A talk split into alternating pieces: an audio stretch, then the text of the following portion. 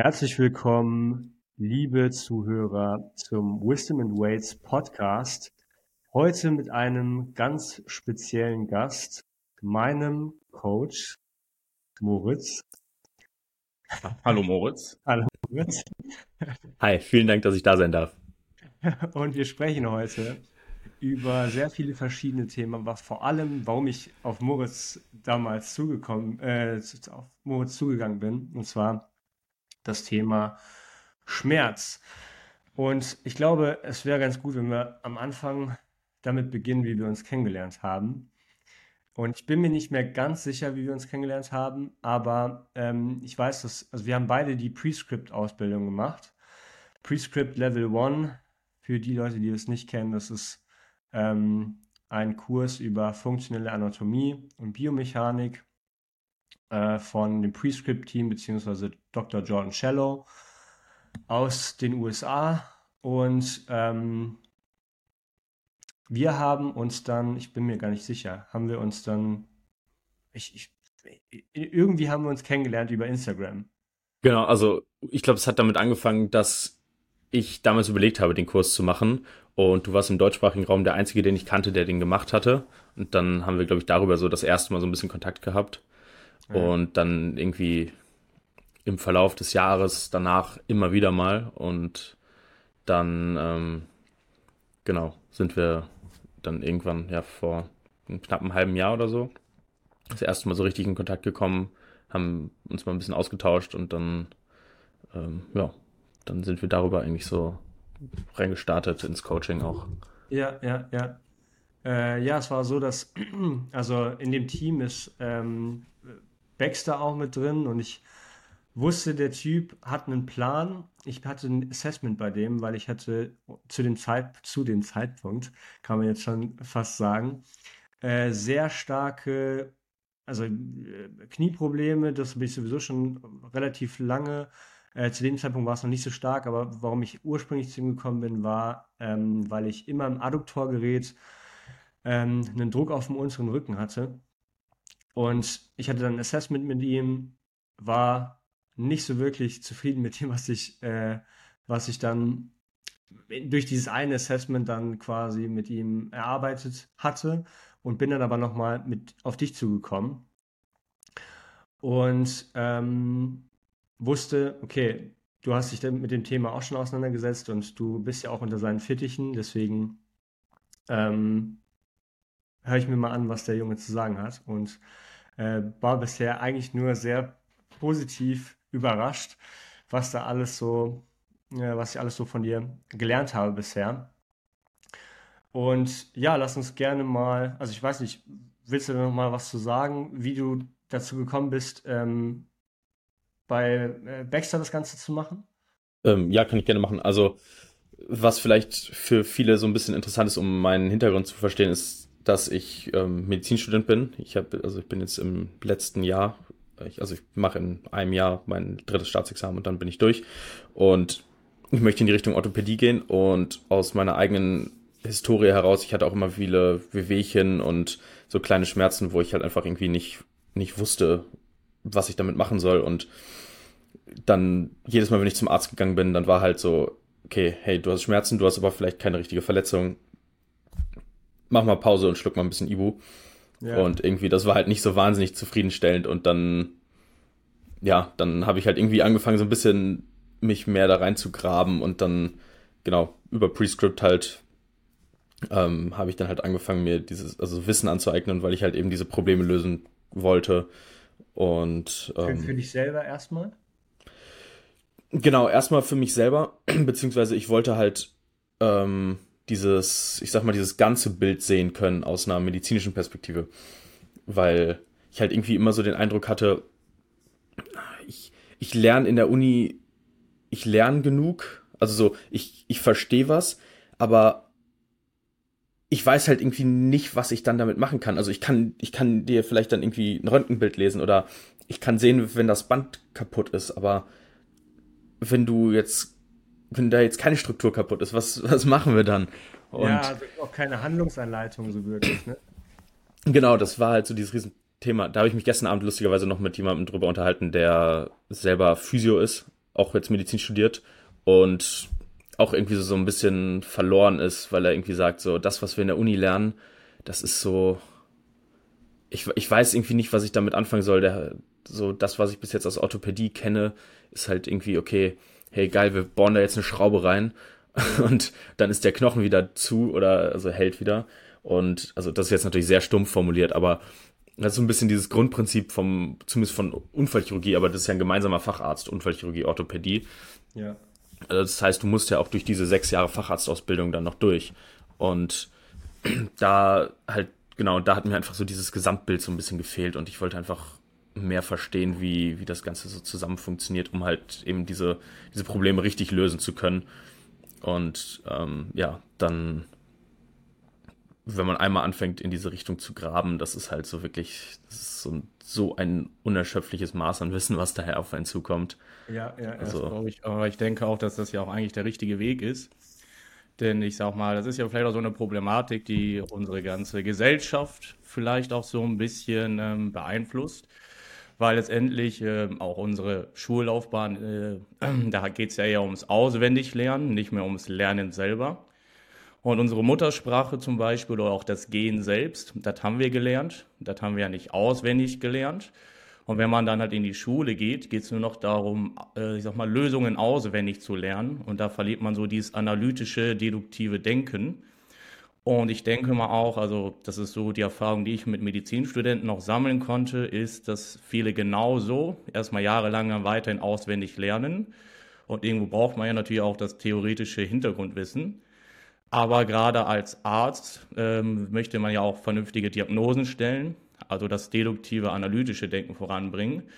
Und wie du das ja auch schon erklärt hast, das ist ja auch sehr klassisch, ist dieses, okay, du hast ein Problem, dann äh, kaschieren wir halt die Symptome aber Kausalitätsdenken und Ursachen beheben, das ist dann ja eigentlich äh, die nächste Aufgabe. Aber weil man auswendig lernt, ne, ähm, bricht man dann ab und stellt aber keine weiteren Fragen mehr. Und deswegen finde ich es zum Beispiel sehr gut, dass du diesen Weg extra genau deswegen auch gehst. Ne, dass du nämlich weißt, du hast Bock und du willst da ja quasi mehr nachhaken. Und genau.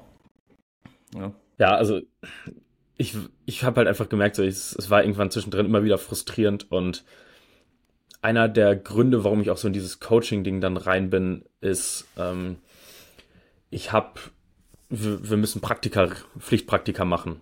Und eins davon habe ich auch in der Orthopädie gemacht. Und das ist, das ist so ein Bild, was mir so im Kopf geblieben ist. Da war so eine Patientin, ich glaube, die war so Mitte 40, wirklich dicke Arthrose im Knie, 30 Kilo zu viel auf den Rippen aber gar keine richtige Krankheitseinsicht. Hm. Und was, was machst du dann mit diesen Patienten? Also, ja. ich meine, klar, auch im Coaching, du brauchst so diese, so auch in der Medizin Compliance ist immer so das Stichwort, also dass die, dass die, dass die Patienten oder halt auch die Kunden dann mitmachen, ne? weil sonst funktioniert es halt nicht, diese Veränderung. Aber ja. es ist halt, es ist diese Frau, es gab so ein MRT-Bild und du hast einfach wirklich gesehen, es ist überall Fett es ist überall Fett, keine Muskeln, alles atrophiert gefühlt, außer das, was sie halt braucht, um ihr Übergewicht zu bewegen. Ja. Aber sonst, sonst ist da einfach nicht, nicht mehr viel. Und das Knie ist halt im Arsch. Also ich meine, klar, Struktur, Funktion ne, sind ja auch immer, das muss man so ein bisschen differenziert betrachten. Da gehen wir ja nachher noch ein bisschen näher drauf ein. Aber das ist, also so, das hat mich so frustriert und dann wollte ich, dachte ich mir halt einfach, okay, du kannst nicht einfach so diese, du siehst den Patienten einmal, operierst den vielleicht und dann war es das wieder. Also so, das ist nicht meine Vorstellung, wie ich Menschen helfen möchte. Ja, also man hat auch so ein bisschen das Gefühl, dass äh, man möchte gerne viel mehr dazu beitragen, dass der Person besser geht und nicht einfach nur so äh, zum nächsten schicken quasi. Ähm, und ich, das finde ich auch so, dass, ich meine, wir sprechen immer wieder darum, was wir so toll an diesem Beruf finden, aber ähm, du hast, du kannst dir Zeit nehmen. Du musst quasi nicht ja in zehn Minuten zum nächsten, sondern du kannst dir Zeit nehmen und dann ähm, ja einen richtigen Plan ausarbeiten und auch immer wieder für Accountability sorgen, für eine Rechenschaftspflicht, dass die Person halt auch die Sachen macht, die, die, die du hoffentlich, oder ich sag mal, nee, andersrum, die sie, dass sie die Sachen hoffentlich macht, die du ihr sagst.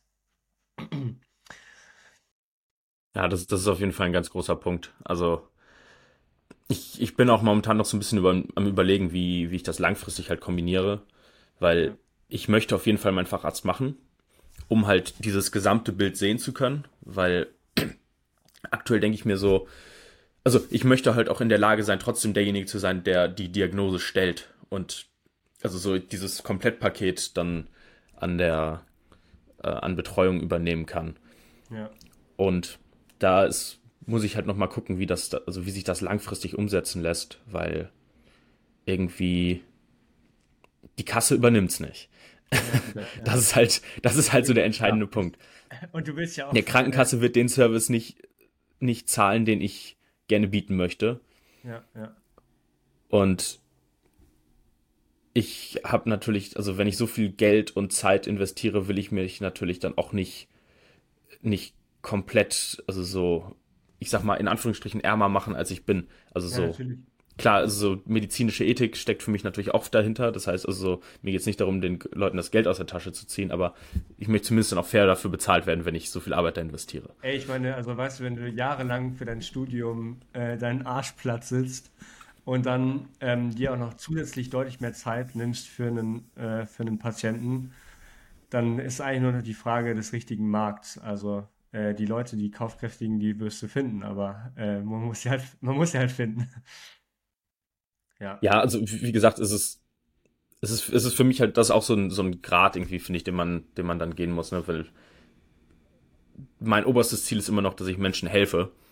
Ja. Und da geht es natürlich dann auch darum, wie, ja, wie schafft man es, dass Menschen sich das trotzdem leisten können. Ja eine, eine Leistung, die halt doch deutlich zeitaufwendiger ist als das, was du sonst für so einen Besuch Eben. beim Arzt bekommst. Und ich meine, das ist ja oft so, dass äh, wenn, wenn du, ich meine, wir sehen es beim Coaching immer wieder, wenn Leute einen höheren Preis bezahlen, ist die Wahrscheinlichkeit deutlich höher, dass sie auch ähm, wirklich involviert sind in den Prozess. Und dementsprechend, ja, also denke ich auch da wieder, das ist die Frage des Markts. Absolut. Das Ganze ist ja auch eher multidimensional zu betrachten weil das geht natürlich so ein bisschen in den Bereich Psychologie oder auch Motivation. Und du hast natürlich auch den Faktor der interindividuellen Variabilität, dass jeder noch mal ein bisschen anders sich vielleicht motivieren lässt. Aber tatsächlich, was auch nicht gezeigt worden ist, aber was man halt feststellen konnte, ist, dass die meisten Menschen eher motiviert sind, wenn man irgendwas nimmt, als dass du, wenn du irgendwas gibst. Als Beispiel ist, du hast zum Beispiel einen bestimmten Tag, da möchtest du ein gewisses Körpergewicht verloren haben dann sind die, Leute, äh, die meisten Leute eher motiviert, wenn du ihnen sagst, okay, wenn du es nicht packst, verlierst du 500 Euro, anstatt wenn du es packst, bekommst du 500 Euro. Ja. Und ne, auch mit dem Fluss des Geldes, das ist halt ganz normal und dafür muss man sich auch nicht schlecht fühlen, weil man hat halt einen zeitlichen Invest. Invest. Und wenn wir das jetzt ultimativ ähm, betrachten würden, ich sag mal so, mein Vermieter, der sagt auch nicht, ja klar, Manuel, ich lass dich einfach mal bei mir wohnen, weil du hilfst ja so vielen Menschen. Wenn ich dann bei Lidl bin und einkaufen gehe, sagen die auch nicht, ja, hier musst du heute auch nichts haben, weil du hilfst ja so vielen Menschen.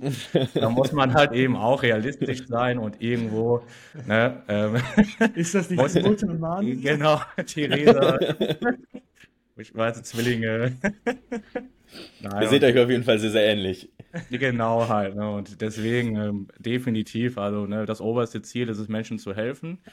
Na, ne, und dann äh, möchte man natürlich trotzdem auch dafür natürlich eine Invest haben, weil um anderen Menschen helfen zu können, braucht es auch diese finanziellen Mittel. Das ist ja auch kein Arzt, am Ende behandelt jemand einfach umsonst. Na, ich meine, da hast du noch andere Dimensionen, vielleicht äh, können wir da auch nochmal später drüber sprechen, gerade Thema Krankenkassen und wir haben ja das duale System hier in Deutschland, ne, was auch immer manchmal gerne für ein bisschen Konflikte sorgt, aber das ist halt das System so, wie es funktioniert. Und wenn man selbst vielleicht ein anderes Modell konzipieren möchte, vielleicht auch ein eigenes Team aufbauen möchte, dass man eben diese Dienstleistung gewährleisten kann, sehe ich da in Zukunft eigentlich äh, nur Positives. Ne? Ja, also es, es sind ja noch ein paar Jahre hin, wo ich mir da ein bisschen Gedanken machen kann, aber es, es ist auf jeden Fall ein sehr, sehr schwieriges Thema, würde ich sagen. Ja, ja, das, also, wenn, wenn wir, ich meine, wir, wir haben es jetzt schon geschafft abzuschweifen. Also, wenn wir wenn, wenn man das ausdiskutieren möchte, dann, dann sitzen wir, glaube ich, morgen noch hier und haben immer noch keine Lösung. Ja, wie, wie man das ja, hinkriegt. Du Zeit hintenrum, ne? du musst aber aus deinem Wort stehen, Mensch. 24 Stunden Podcast. Bis 8 Uhr abends heute habe ich ungefähr Zeit. Dann geht es auf den nächsten Rave. Ja. Weil ähm, man muss nämlich dazu sagen, der gute Moritz hat nämlich ähm, sein Staatsexamen erst diese Woche, sein zweites Staatsexamen erst diese Woche vollendet. Und ähm, demnach durfte natürlich auch dick gefeiert werden und hoffentlich heute Abend dann weiter, ne? Genau. letzte, okay. letzte Party hier, bevor ich dann in zwei Wochen umziehe. Ja. Deswegen. Wo, wo, wo geht's denn hin? Ähm, danach geht es für mich nach München. Also ich muss ja mein praktisches Jahr machen, ähm, ja. wo ich in die unterschiedlichen Fachrichtungen quasi Dauerpraktikum mache. Ja. Ähm, schön unbezahlt natürlich. Okay. Oh, ähm, wenn man in die schönen Städte möchte. Und genau, Kein erstes. Ja. ja, genau, ist, ist optimal. Also ähm, ich brauche neue Kunden, damit ich mir die Miete leisten kann. Also Randa. Ähm, gucken, gucken, wir mal, was wir die jetzt durch den Podcast wollen. äh, nee, genau, aber erstes, erstes Tertial geht nach München für vier Monate. Also okay, okay. schon ganz cool. Okay, sehr gut. Ja, dann äh, würde ich sagen, wir starten einfach mal mit dem ersten Punkt, oder? Ja, von mir aus gerne. Warum hast du eigentlich keinen weißen Kittel an? äh, ich, ich besitze tatsächlich aktuell keinen mehr, der mir passt, weil mein Pass, den, den habe ich irgendwie verschludert. Ich brauchte irgendwann mal einen für die Uni und dann hatte ich keinen mehr. Ich brauche auch einen für Instagram, weil dann kaufen die Leute mehr ab. Soll, soll, ich, soll ich mir mein Stethoskop auch noch umhängen? Ja, bitte. Für die okay. Kredibilität, ja. Ja, fürs Thumbnail. ich glaube, das ist dann eher die Cringibilität, aber. okay, nee, aber jetzt zum eigentlichen Thema. Und es ist keine Falle. Ähm, was ist eigentlich Schmerz, Moritz? Schmerz ist eigentlich erstmal ein Signal unseres Körpers, dass irgendwas nicht passt. Also, es kann bedeuten, du knickst um, ist blöd gelaufen, die Bänder im Knöchel sind durch. Kann aber auch bedeuten, du oder dein, dein Körper befindet sich einfach in einer Situation, in der er sich gerade nicht wohlfühlt, wo das Nervensystem gerade irgendwie sagt, gefällt mir nicht, kenne ich nicht die Position, ist, ist ungewohnt. Erstmal vermeiden, bis ich weiß, was hier eigentlich abgeht. Das ist eigentlich erstmal Schmerz. Also es ist im Endeffekt erstmal nichts anderes als ein, als ein Warnsignal. Und dann, dann kann man halt mal gucken, was macht man damit, weil wir, ja, wir können das ja eigentlich als Menschen ganz gut objektivieren, was, was was ist hier gerade optisch sichtbar? Also klar, wenn du jetzt an dir runter guckst und siehst, oh, vielleicht doch nicht nur das Band durch oder ich bin vielleicht doch nicht nur umgeknickt, sondern da guckt gerade irgendwie der Knochen raus, so dann, ja, dann, dann hat der, der Schmerz auch irgendwie so seine, seine Validität, aber vielleicht ist halt auch eben gar nichts passiert. Und das, ja, da muss man dann halt einfach mal einfach gucken und Schmerz einfach erstmal registrieren und dann analysieren, was ist hier überhaupt passiert, ähm, warum könnte ich überhaupt Schmerzen haben. Und es gibt ja so viele Einflussfaktoren, die die Schmerz irgendwie begünstigen könnten. Also auch vor allem, wenn man sich halt so chronische Schmerz anguckt, dann. Kannst du da mal ein paar aufzählen? Ähm, also Stress ist zum Beispiel ein Riesenpunkt. Ähm, Stress, Schlaf, Ernährung kann teilweise mit reinspielen. Wie hydriert du bist, kann mit reinspielen also Hydration, also Flüssigkeitshaushalt, ob man genug getrunken hat. Hm. Das, was in deinem Leben passiert, sonst kann damit reinspielen. Also wenn deine Beziehung vielleicht gerade schlecht läuft, also ist natürlich auch irgendwie eine Form von Stress. Oder halt einfach, dass du, dass dein Körper ja gewisse Bewegungen einfach nicht gewohnt ist. Das kann alles damit reinspielen. Das läuft halt eigentlich alles so unter diesem, unter diesem biopsychosozialen Modell ähm, das halt immer gerne herangezogen wird, um, um Schmerzen zu erklären und was ja auch sehr, sehr valide ist und sich, sich in der Praxis sehr bewährt hat. Aber man muss halt einfach gucken, dass es da mehrere Punkte gibt, die da eine Rolle spielen und das Schmerz nicht erstmal ist, okay, hier ist direkt was kaputt. Was halt viele, viele mal denken und dann direkt in Panik ausbrechen. Ja. Ähm, wenn du jetzt jemanden hast, ähm, jemand kommt auf dich zu, also du machst ein Assessment mit jemandem, jemand kommt auf dich zu mit, ähm, also ein Kraftsportler kommt auf dich zu und hat Ähm, so wie ich, ah, nehmen wir einfach mich als Beispiel. Das ist ein super Beispiel. Perfekt. Ähm, weil da wissen wir nämlich beide genug drüber. äh, ich komme mit dir zu Knieschmerzen und anfänglichen Rückenschmerzen. Was machst du? Hm, das erste wäre halt erstmal zu gucken, gewisse sogenannte Red Flags auszuschließen. Ähm, das bedeutet, haben wir eventuell ein strukturelles Problem? Weil, wenn wir ein strukturelles Problem haben. Für die Zuschauer, was ist ein strukturelles Problem? Ähm, sorry, ja, ein strukturelles Problem bedeutet, Gewebe ist kaputt. Also, Gewebe ist Knochen, Haut, Bänder, alles, alles Mögliche. Also, irgendwas ist kaputt. Ja. Ähm, bei einem, bei einem Rückenschmerz könnte sowas zum Beispiel ein Bandscheibenvorfall sein, auch wenn der nicht zwingend wieder immer für die Schmerzen verantwortlich sein muss, wenn man nicht dann, ähm, wenn nicht das, das Rückenmark davon, davon betroffen ist und dass man dann halt ähm, Ausstrahlung ins Nervensystem hat. Aber ähm, genau, da, das, das wäre so das Erste, also diese Red Flags ausschließen. Je nachdem, ne, wenn man, wenn man jetzt ältere Patienten hat, dann muss man eventuell halt auch sowas wie, sowas wie Tumorerkrankungen mal ausschließen das, das kann auch sein, also dass zum Beispiel so ein Rückenschmerz von, ja, von, von Metastasen oder so kommen kann, leider. Mhm. Also das sind alles so Dinge, die man, die man äh, ja, ausschließen muss. Und das, das ist dann tatsächlich auch so wieder dieser Punkt, wo ich sage, ich möchte das gesamte Bild sehen, weil dann ist nur Bewegung halt irgendwie, ist auch nicht, ähm, das ist die Erklärung immer für alle Schmerzen oder für alle Probleme. Mhm, genau, also Red Flags ausschließen. Und dann gucken wir uns halt als nächstes an, wo, also wo hast du letztendlich diese Probleme? Was sind Auslöser? Was macht's besser? Wann treten die Schmerzen auf? Etc. pp. Und dann gucken wir uns Bewegung an. Wo, wie kommst du in welche Position?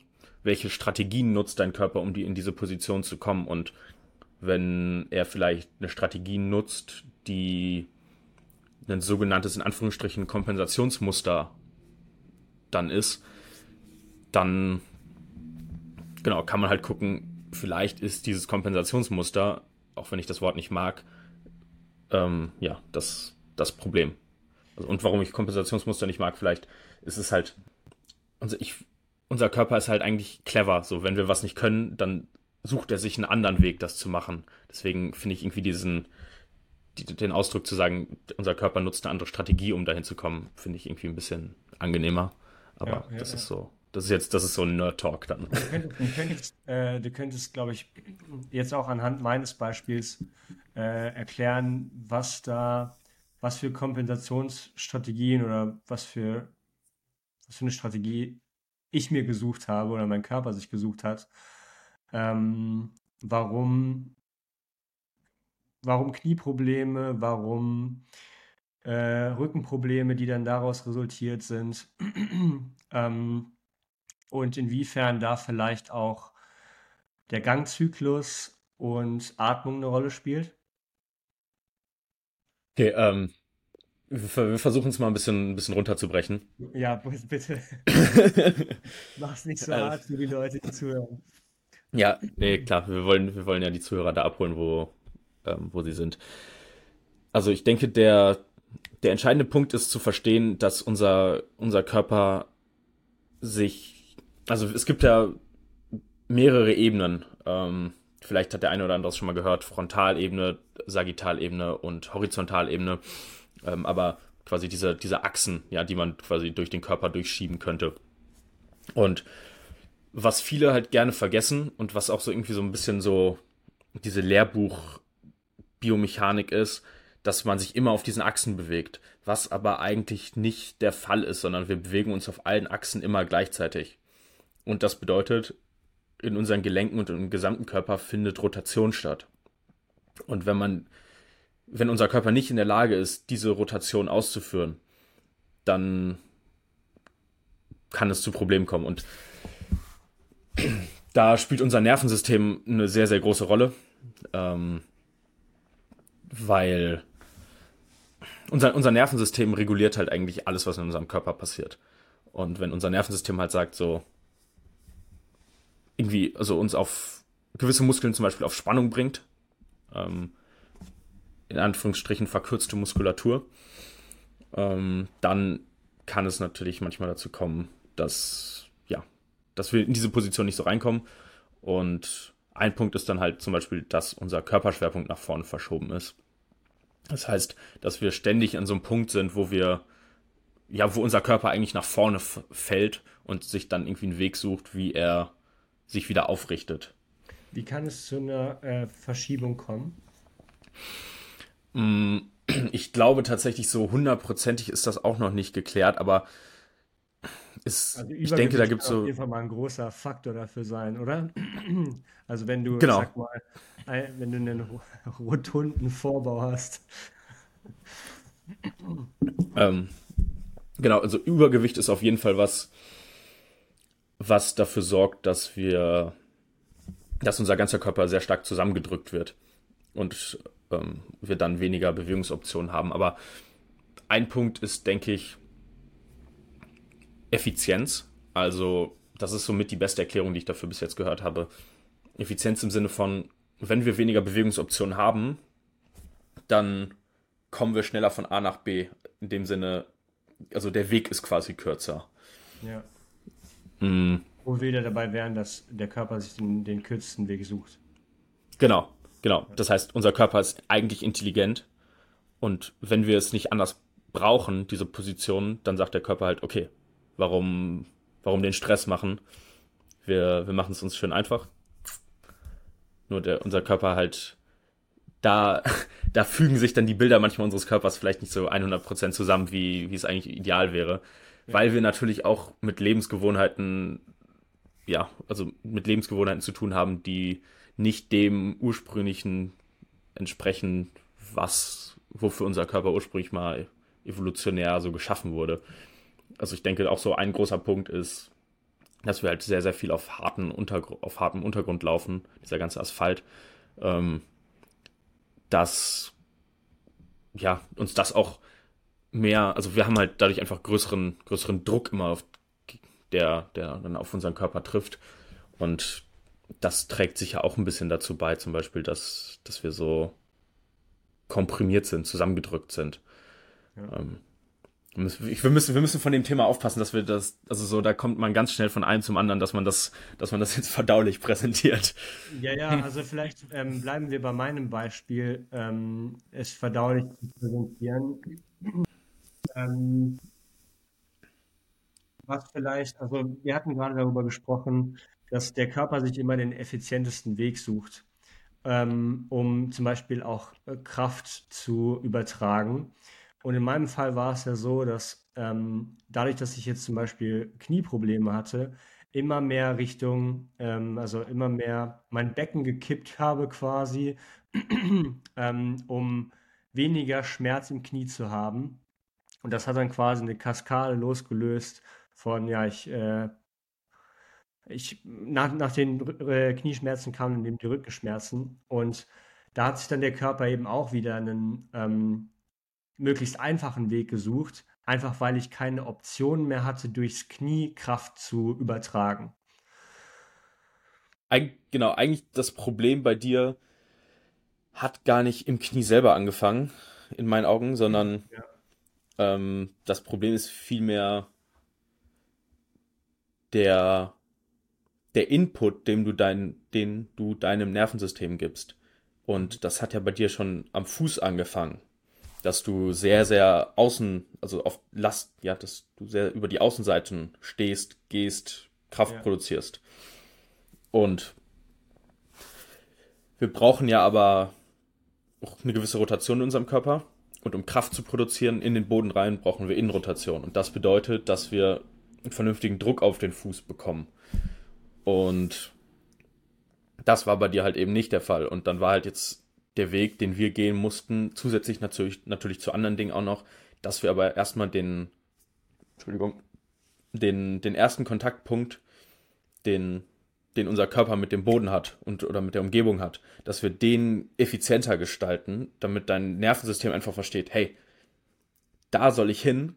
Ja. Und wenn, das ist dann halt quasi so diese so Reverse Engineering, diese, diese Kaskade, die sich halt bei dir entwickelt hat, hey, hier ist, okay, hier kann ich mich nicht bewegen, jetzt muss ich das machen und das machen und das machen, um trotzdem irgendwie vernünftig Kraft zu produzieren. Das kann man natürlich dann auch umgekehrt sehen. und sage, hey, okay, ich kann das nicht, dann muss ich jetzt das üben und dann versteht mein Nervensystem auch wieder, ah, das ergibt Sinn und so kann ich dann ähm, wieder effizienter, ja, mich effizienter bewegen und ja. dann gibt dein Körper halt auch so langsam wieder ein bisschen Optionen frei und dann fühlt dein Nervensystem sich halt auch wohler und dann ist der Schmerz vielleicht, der eben nicht strukturell bedingt ist, plötzlich auch geringer. Ja. Ähm, ich bin mal überlegen, wie wir das Ganze so aufbauen, dass man es, äh, dass es vielleicht für den Zuhörer einfacher ist zu verstehen. Ähm, aber äh, was mir aufgefallen ist, ist, äh, dass wenn ich mir die Inputs von dir beziehungsweise von Baxter anhöre, von ähm, hier Connor Harris zum Beispiel, dann ähm, wird er ja sehr viel über den Gangzyklus gesprochen, also äh, wie setze ich quasi einen Fuß vor den anderen und ähm, über, ich würde sagen, Brustkorbdynamik, also auch ähm, Atemzyklen. Ähm, willst du da mal was zu sagen, inwiefern das dein, dass deine Denke bei diesem ganzen Thema beeinflusst hat? Äh, ja, ma massiv. ähm, ich weiß nicht, du, Luis meinte, du hast auch, glaube ich, L1 gerade gemacht, oder? Ja, genau. Ne? Also ich hatte okay. den Kurs schon belegt gehabt und bin quasi da, da gerade nochmal bei Ihnen zu vervollständigen. Okay. Dann, ja, also dann ist es ja für euch beide auch quasi, also du sowieso, Luis, eigentlich, aber wir, wir können so ein bisschen unseren Körper unterteilen in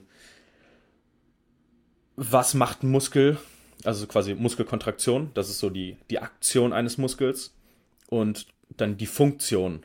Und Funktion bedeutet eigentlich so, was macht Muskel, wenn wir, wenn wir atmen und wenn wir gehen. Und ein, ein gutes Beispiel ist da zum Beispiel der, der Gluteus medius, um das vielleicht einmal jetzt so ein bisschen so Hintergrund zu geben zu dem ganzen Thema. Der Gluteus medius ist tendenziell was, was so eher ein Muskel, wenn man ihn im Gym trainiert, häufig mit einer Abduktion irgendwie trainiert wird. Für die Leute, was? die nicht wissen, wo der Gluteus medius ist, der ist so auf der Höhe, wenn ihr euch seitlich an der Hüfte anfasst, dann spürt ihr da ähm, so einen Knochen rausstehen und das ist, sag ich mal, auf der Höhe, da auf der Höhe ist ungefähr euer Gluteus medius. Genau, also ein, einer, der, einer der drei Po-Muskeln. Quasi die seitliche Schulter des Unterkörpers. wenn man das so sehen will, ja. Ja, eigentlich, ja, theoretisch also, schon. Ja. Theoretisch schon. Ähm, Genau, und wenn man das Ganze jetzt aber auf einen Gangzyklus mal überträgt, dann ist dieser Muskel dafür verantwortlich, dass unser Becken, wenn wir auf einem Bein stehen, was ja eigentlich der Großteil unserer Bewegung ist, dass unser Becken dann nicht zur Seite abkippt. Ja. Und das ist erstmal diese, diese Stabilisationsarbeit und ähm, dass wir, ja, dass wir im Raum uns irgendwo halten können auch. Und das ist halt quasi die, die Funktion dieses Muskels. Und wenn man da mal so ein bisschen dieses, dieses Prinzip versteht, dass gewisse Muskeln halt nicht nur, nicht nur so, ja, nicht nur Aufgaben haben im Sinne von, okay, wir, wir bringen uns von A nach B, sondern wir halten uns auch in Position oder bringen uns besser in eine Position, dann glaube ich, kann man die Art und Weise, wie man Bewegung denkt, schon sehr, sehr stark shiften. Ja. Und dann dann versteht man auf einmal, dass vielleicht nicht jeder wie ein Bodybuilder oder wie ein Powerlifter so spezifisch trainieren muss, was, glaube ich, sehr, sehr viele einfach gerne in dieser Fitnessszene vergessen. Ja. Mhm. Genau, also ich weiß nicht, war das so ein bisschen das, worauf du, worauf du hinaus wolltest, Luis? Oder? Ja, gerne, ja, ja, genau.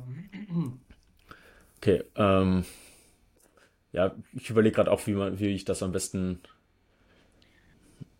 rüberbringe.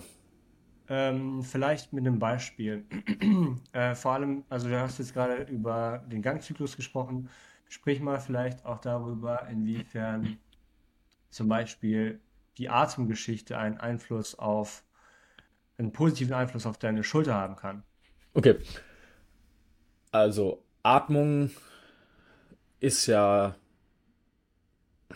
oder fangen wir anders an. Unser, unser Brustkorb ist eigentlich das erste Gelenk unseres Schultergelenks, weil, also für diejenigen, die sich das Ganze jetzt im Videoformat angucken, man kann das, unser, Schultergelenk besteht darin, dass wir einen, den, den Oberarm haben, der im Schulterblatt drin sitzt. Oder der, der, der Oberarmkopf, der Knochen sitzt im Schulterblatt mit drin, in dem Gelenk. Und das Schulterblatt wiederum bewegt sich um den Brustkorb herum. Das ist das sogenannte Thoraco, nee, Scapulothoracale Gelenk. Ähm, ist zwar kein, ist zwar anatomisch gesehen kein echtes Gelenk, aber es fungiert trotzdem wie eins. Und wenn wir uns jetzt vorstellen, genau, und wenn wir uns jetzt vorstellen, wie dieses Gelenk sich um den Brustkorb herum bewegt, oder beziehungsweise wenn der Brustkorb sich in eine andere Position bewegt, dann verändert sich auch schon die Ausgangsposition unserer, unserer Schulter.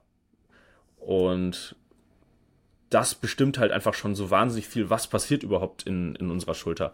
Und das ist so ein bisschen das, was gerne vergessen wird. Und, und unser Brustkorb dehnt sich ja beim Atmen aus. Und manche Menschen können ihren Brustkorb besser ausdehnen, andere können es schlechter ausdehnen. Und wenn sie zum Beispiel den Brustkorb nicht so gut ausdehnen können, dann geht sehr, sehr viel Druck in den Bauch und deswegen haben so viele Menschen so einen hervorstehenden Bauch so ein bisschen und Schultern, die halt so vorne so, so eingefallen sind, schlechte Haltung sind. Und für die Leute, die es nicht gesehen haben. Genau, genau, in Anführungsstrichen, ja. ja. Ähm, und wenn wir jetzt es schaffen, über bessere Atmung unseren Brustkorb besser auszudehnen, dann kann unser Schulterblatt besser um die Schuld, um, äh, um den Brustkorb herumwandern und dementsprechend bekommen wir dann auch bessere Bewegungsoptionen. Dann, das bedeutet, wir bekommen bessere Überkopfmobilität, ohne dass wir irgendwie den unteren Rücken müß, nutzen müssen, den überstrecken, um halt trotzdem unsere Schulter oder, oder unseren, unseren Oberarm über Kopf zu bekommen. Ja. ja. Also da, das, ist, das sind einfach so, so ein bisschen so, so Prinzipien, wie unser Körper funktioniert, die wirklich einfach dazu beitragen, dass man viel, viel effizienter an gewisse Thematiken rangehen kann, außer zu sagen, okay, wir, wir machen jetzt mal ein paar Dehnübungen oder, oder sonst irgendeinen Bums. Ich würde sagen, grundlegend wäre vielleicht nicht verkehrt, dass man einfach mal allgemein so ein gewisses Bewusstsein auch über eine Bewegung entwickelt. Und man muss jetzt natürlich nicht Medizin studieren, so wie du. Ich meine, das wäre immer nett. Aber so viele Plätze bieten die Universitäten ja auch nicht für uns alle. so viele Menschen haben. Äh, ja, ne, genau. Und dass man einfach nur versteht, dass wenn man jetzt zum Beispiel äh, einfach nur den Arm anhebt, dann, dass da tatsächlich eine sehr hohe äh, Komplexität hintersteckt. Und wenn man zum Beispiel gerne wissen möchte, wie so das Schulterblatt auch mit dem Oberarm zusammenhängt, kann man mal probieren, wirklich sein Schulterblatt hinten möglichst maximal zusammenziehen und dann mal versuchen, den Oberarm anzuheben. Und da wird man, wenn man das richtig äh, macht, auch feststellen, da ist nicht viel Bewegung drin. Da hängt quasi äh, eine Beziehung auf jeden Fall miteinander. Und das ist jetzt, das sind quasi nur zwei Ebenen. Und man kann halt den menschlichen Körper, ist für die meisten Menschen schwierig, weil wir sind sehr materialistisch, was ja auch unsere Wahrnehmung und sowas alles betrifft. Ich meine, wenn wir von Realität sprechen oder von der Wirklichkeit, dann müssen Kräfte wirken. Und bei Kräften, da geht es wieder um Massen und Beschleunigung. Und ähm, das ist das, was wir wahrnehmen. Aber wir, wir merken jetzt ja zum Beispiel gar nicht die Moleküle oder so um uns herum. Und so kann man was ganz Großes natürlich sehr klein aufbrechen. Und das ist ja auch so das grundlegende Prinzip, dass du quasi äh, mehrere Dimensionen hast, wie eben den Oberarm, das Schulterblatt, Brustwirbelsäule, Brustkorb und zum Beispiel auch den, das Atemorgan oder eher die Atmung selbst. Und das alles halt zusammenspielt. Ja, also es, es ist halt was wir vorhin schon so ein bisschen angesprochen hatten, ist es halt alles nicht so, es lässt sich halt nicht auf eine Sache immer so runterbrechen, sondern man muss sich halt mehrere Dinge gleichzeitig anschauen, um halt zu verstehen, wo ist letztendlich ein Problem und wie kann man das dann am effizientesten angehen. Ja, ja. Ähm, um vielleicht auch nochmal hier die, die, die Brücke zu schlagen, also ähm, diese ganze Thematik ist ja noch sehr in den Kinderschuhen ähm, würde ich sagen, vor allem so in dem, im deutschen Raum. Ähm, ich glaube, die Jungs von MTMT machen da einen recht guten Job, äh, ja, da auf jeden Fall. die ersten Trainer in die Richtung zu schieben. Ähm, wo siehst du, ich will, ich will jetzt nicht von einem äh, Thema ins nächste, aber vielleicht passt das momentan gerade ganz gut. Wo siehst du denn äh, die Problematik bei Physiotherapie aktuell, wenn es um diese ganze Geschichte geht? wenn wir auch so von den ganzen Tools sprechen, die da so angewendet werden?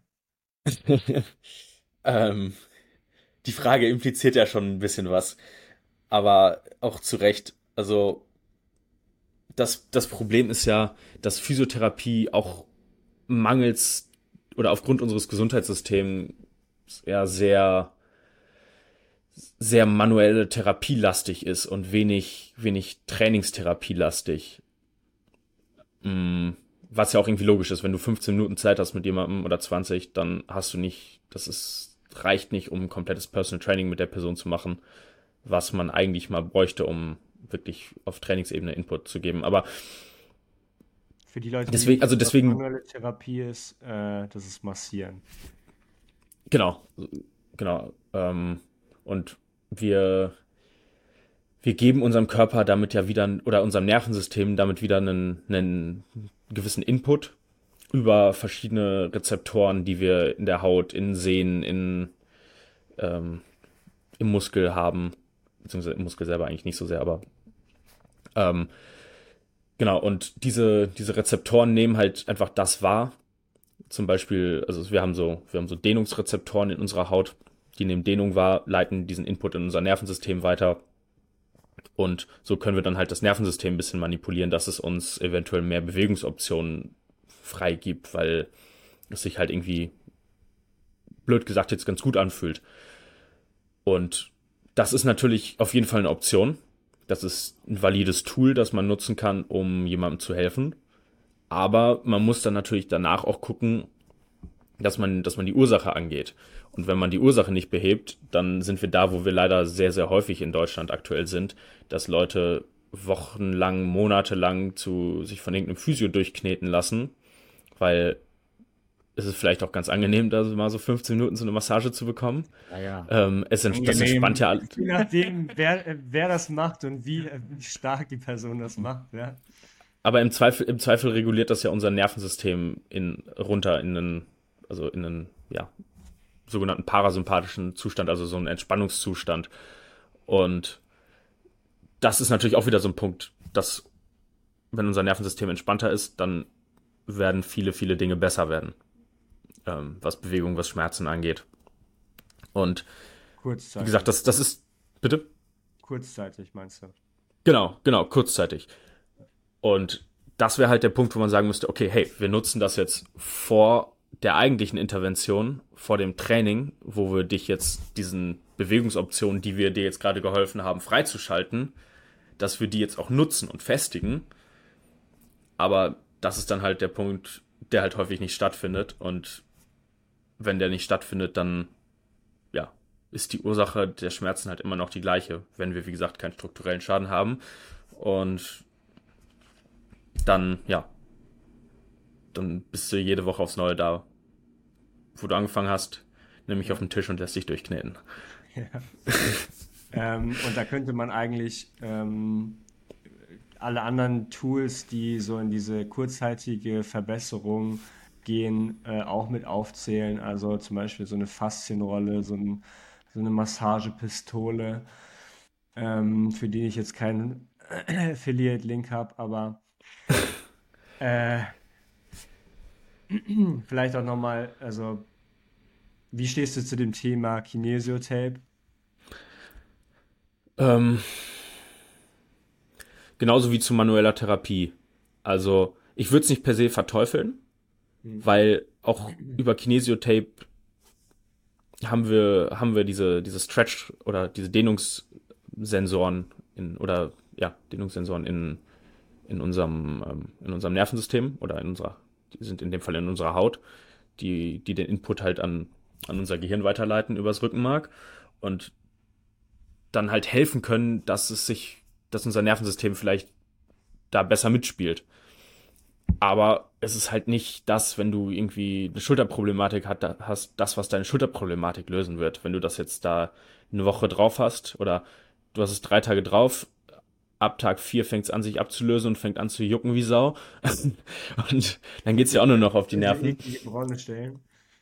Ja, ähm, also zum Beispiel Kine Kinesiotape ist halt, es ist wie alles ein Tool, aber wer halt dir verkaufen möchte, dass das die Lösung ist, der Rennen. Ja. Also, ja. das ist, das finde ich auch wichtig immer, dass dann diese Aufklärung da stattfindet. Das heißt halt, es ist ein Tool, was dir helfen kann, aber am Ende des Tages musst du immer Ursachenforschung betreiben und diese Ursachen angehen. Und das ist halt das ja auch, warum wir jetzt, nachdem wir einmal wirklich den Zugang bei dir zum Beispiel gefunden hatten, was für dich hilft, warum wir dann wirklich ja innerhalb von ein paar Wochen jetzt deine Knieschmerzen größtenteils in den Griff bekommen haben. Ja, ja. ähm, wollen wir dazu nochmal äh, auf das Thema zurück, äh, wenn es um Haltung geht? Willst du dazu nochmal was sagen? Klar, können wir gerne machen. Also, also in, inwiefern es die eine gute Haltung gibt, inwiefern es eine schlechte Haltung gibt. Ähm, und ja, also da gibt es auch diesen von Jordan Peterson, ich darf den nicht verwechseln mit dem Bodybuilder, ähm, das äh, Stand up straight with your shoulders back, sagt er immer. Und ähm, sagt auch, das wäre eine gute Haltung. Das ist ja auch so der allgemeine Konsens so in der Gesellschaft, würde ich mal sagen. Was ist denn eine gute Haltung? Gibt es eine gute Haltung? Also ich würde sagen, eine, eine gute Haltung ist nicht das, was deine Mama dir immer zu Hause mitgegeben hat. Nämlich genau das, was du jetzt auch gesagt hast. Ähm, sondern eine gute, eine gute Haltung, was ist gut? Wer definiert, was gut ist? Gut wofür? Ja. Mhm. Haltung ist erstmal das, wie unser Nervensystem mit Schwerkraft, mit der Schwerkraft, die auf uns wirkt, umgeht. Das hört sich jetzt sehr nach sehr großen Worten an, aber im Endeffekt bedeutet es einfach nur, kannst du deinen Körperschwerpunkt kontrollieren? Ist dein Körperschwerpunkt eventuell nach vorne gefallen oder nach vorne verschoben? Das ist so ein bisschen das, was wir vorhin ja schon angeschnitten haben, dass jemand, so wie du auch, gefühlt dauerhaft so dagegen ankämpfen muss, nicht nicht nach vorne umzufallen und dann halt dementsprechend Strategien anwendet, um es nicht zu tun. Und wenn das der Fall ist, was halt einfach bei sehr, sehr vielen Menschen der Fall ist, ähm, weil das halt auch gewisse andere Dinge noch impliziert, dann ist unser Nervensystem oder sorgt unser Nervensystem dafür, dass halt viele Muskeln dauerhaft so, einen gewissen, so eine gewisse Grundspannung haben, die ja dann dazu führt, dass wir halt eventuell gewisse Dinge die Kette hoch machen müssen, um halt ja, diese Position zu halten. Und dann, wenn du jetzt deine Schultern zurückziehst, zum Beispiel, dann machst du eins, du nimmst deinem Brustkorb die Möglichkeit, dass er sich nach hinten vernünftig mit Luft füllen kann. Mit Luft füllen bedeutet bei der Einatmung, dass er sich ausdehnen kann. Jetzt sind wir aber wieder, also jetzt sind wir wieder bei beim Thema Schultermobilität. Wenn der Brustkorb sich nicht ausdehnen kann, dann kann das Schulterblatt schlechter um den Brustkorb rumwandern. Wenn das Schulterblatt schlechter um den Brustkorb rumwandern kann, dann fehlt uns Mobilität in der Schulter. Was dann eventuell, wenn du in gewisse Positionen reinkommen möchtest, dazu sorgen, dafür sorgen kann, dass dein Körper sagt so, hey, ich fühle mich damit gerade nicht wohl. Und dann ist das Resultat erstmal Schmerz. Oder vielleicht ist es auch de facto einfach wirklich eine Überlastungsreaktion, die dann stattfindet. Ähm, und deswegen ist es halt, es ist zu, zu simplifiziert zu sagen, steh gerade und dann hast du eine gute Haltung, sondern lern halt dich zu bewegen. Aber das erfordert halt, dass du selber was dafür tust. Und ja. Also ihr, ja. ihr, merkt schon, ich glaube, ähm, um das, um das nochmal aufzugreifen, ihr merkt schon, das Thema ist gar nicht so einfach und es ist so individuell für jeden, dass man da keine, ähm, so, wie, so wie wir das eigentlich immer versuchen, äh, in diesem Podcast zu beleuchten, es keine Antwort, äh, also kein Blueprint-Antwort gibt, sondern vielmehr, man muss sich das Ganze anschauen, wie, wie stark das bei bestimmten Personen ausgeprägt ist, weil nur auch wenn man jetzt von außen sehen würde, okay, die Person ist vielleicht nicht unbedingt, also entspricht nicht dem gesellschaftlichen, ähm, dem gesellschaftlichen, der gesellschaftlichen, ähm, dem gesellschaftlichen Entwurf von einer guten Haltung und die Person hat keine Schmerzen, warum sollte ich dann daran rum, rumdoktern? Auf jeden Fall. Also ich finde auch ein ganz gutes Beispiel ist, wenn man sich mal so Elite-Athleten anguckt, von denen man ja davon ausgehen würde, dass die tendenziell eine, eine gute Haltung haben sollten. Ja, ja.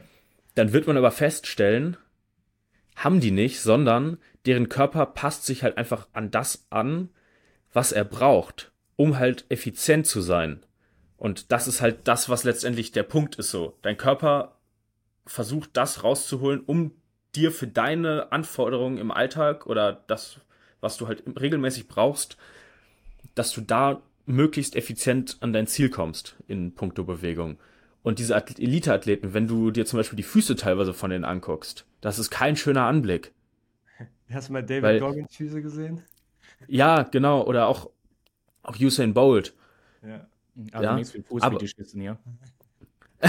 ja, das ist, äh, das ist auch tatsächlich so eine, so eine Diskussion, die ich immer wieder habe, wenn ich dann sage, zu Beginn, um halt das initiale Assessment zu machen, so, ich brauche bitte Bilder von deinen Füßen ohne Socken. Aber so, es ist halt die Füße, okay, die Füße. Bro. Lass doch wenigstens langsam anfangen, Mann. Die Socken darfst du mir dann getragen in ein paar Wochen hinterher schicken. Auch fürs Assessment natürlich. In einer Vakuum. Genau, also einfach, einfach, um wirklich das komplette biologische Assessment damit äh, vervollständigen zu können. Nee, aber also so Fü Füße verraten uns halt, wie gesagt, weil das hatten wir ja vorhin als erster Kontaktpunkt beim Gehen mit der, mit unserer Umwelt. Es verrät uns halt extrem viel und ist halt auch ein sehr, sehr guter Ansatzpunkt. Und deswegen, also unser Körper sucht nach einem effizienten Weg, wie wir uns bewegen können. Und da ist Haltung dann halt erstmal unsere, ja, unsere Standardposition, in der wir erstmal starten. Und es ist ein, Haltung ist ein Indikator dafür, was wir gut können, was wir nicht gut können. Aber es gibt per se erstmal keine gute Haltung, sondern man muss sich halt immer fragen, was sind die Anforderungen, die an diese Person gestellt werden. Und daraus lässt sich halt ableiten, was musst du können, was musst du nicht können. Ja. Und ja. Haltung zeigt auch nicht zwingend immer, wie Bewegung letztendlich aussieht. Ja. Ähm, ja. Okay. Es ist schwierig. Ich hoffe, dass auch die, dass, dass ihr als Zuhörer jetzt mitkommt, weil ich versuche das jetzt sehr, sehr runterzubrechen. Ansonsten können die äh, Damen und Herren ja natürlich gerne ähm, immer weiterhin noch Fragen stellen. Das ist gar kein Problem. Ähm, lass uns mal nochmal festhalten. Also man sieht ja zum Beispiel ganz gerne bei äh, Squad University so, einen, äh, so ein Strichmännchen gemalt, das dann, äh, das dann so, eine, so ein Squad demonstrieren soll. Ähm, und dann werden da so ein paar schöne Striche gemalt und sieht alles imposant aus. Inwiefern siehst du denn oder ich will dir da eigentlich gar nicht so viel vorwegnehmen. Was, was hältst du denn davon? ähm, Squad University ist so ein, ist so ein, äh, ist so ein schwieriges Thema, weil der hat halt so eine Reichweite, deswegen. der hat halt so eine große Reichweite, der Typ, dass, dass alle halt, und er arbeitet halt auch mit Elite-Athleten teil, oder teilweise, deswegen gehen halt alle davon aus, dass das, was er sagt, auch Gottes Wort ist. Aber wenn wir jetzt dieses Strichmännchen nehmen, ist es halt, man muss unterscheiden zwischen Mechanik und Biomechanik. Und Mechanik ist erstmal Hebel, Lastarm, also ist im Grunde erstmal reine Physik. Ähm, also so welche Kräfte wirken in welcher Position auf den Körper. Und das ist wirklich, das ist eine super wichtige Grundlage, um Bewegung verstehen zu können. Aber das ist halt die Grundlage. Und dann folgt halt Biomechanik. Und Biomechanik impliziert halt, Bio ist halt alles, was wir vorher über ja, besprochen haben mit dem Nervensystem und halt dann auch wieder dieses ganze biopsychosoziale Modell, was halt auch damit reinspielt, wie unser Nervensystem gerade drauf ist, wenn man das so nennen will. Also wie ob unser Nervensystem gerade einen guten oder einen schlechten Tag hat. Ja. Und das muss man halt, finde ich, unterscheiden. Und deswegen ist das halt. Ich verstehe, glaube ich, also ich glaube zu verstehen, warum Leute das machen. Zum einen ist es vielleicht auch wirklich ein fehlendes Verständnis für gewisse Dinge. Zum anderen ist es natürlich auch für den Zuschauer deutlich leichter zu verstehen, wenn man das Ganze so weit runterbricht. Weil, also das, das, was wir jetzt hier besprochen haben, wenn man das ins Detail bringt mit, mit Aktionen, da, da können wir wirklich drei Tage nonstop weiterreden und wir sind wahrscheinlich trotzdem nicht am Ende. Aber genau, also es ist, es ist, es ist zu simpel einfach. Und das ist, glaube ich, was, wo ja die ganze, die ganze Fitnessindustrie oder generell die, die medizinische Industrie halt einfach noch mehr, mehr sich drauf konzentrieren muss. Ja, ich meine, genau, wir waren ja sonst bei dem Strichmännchen auch stehen geblieben.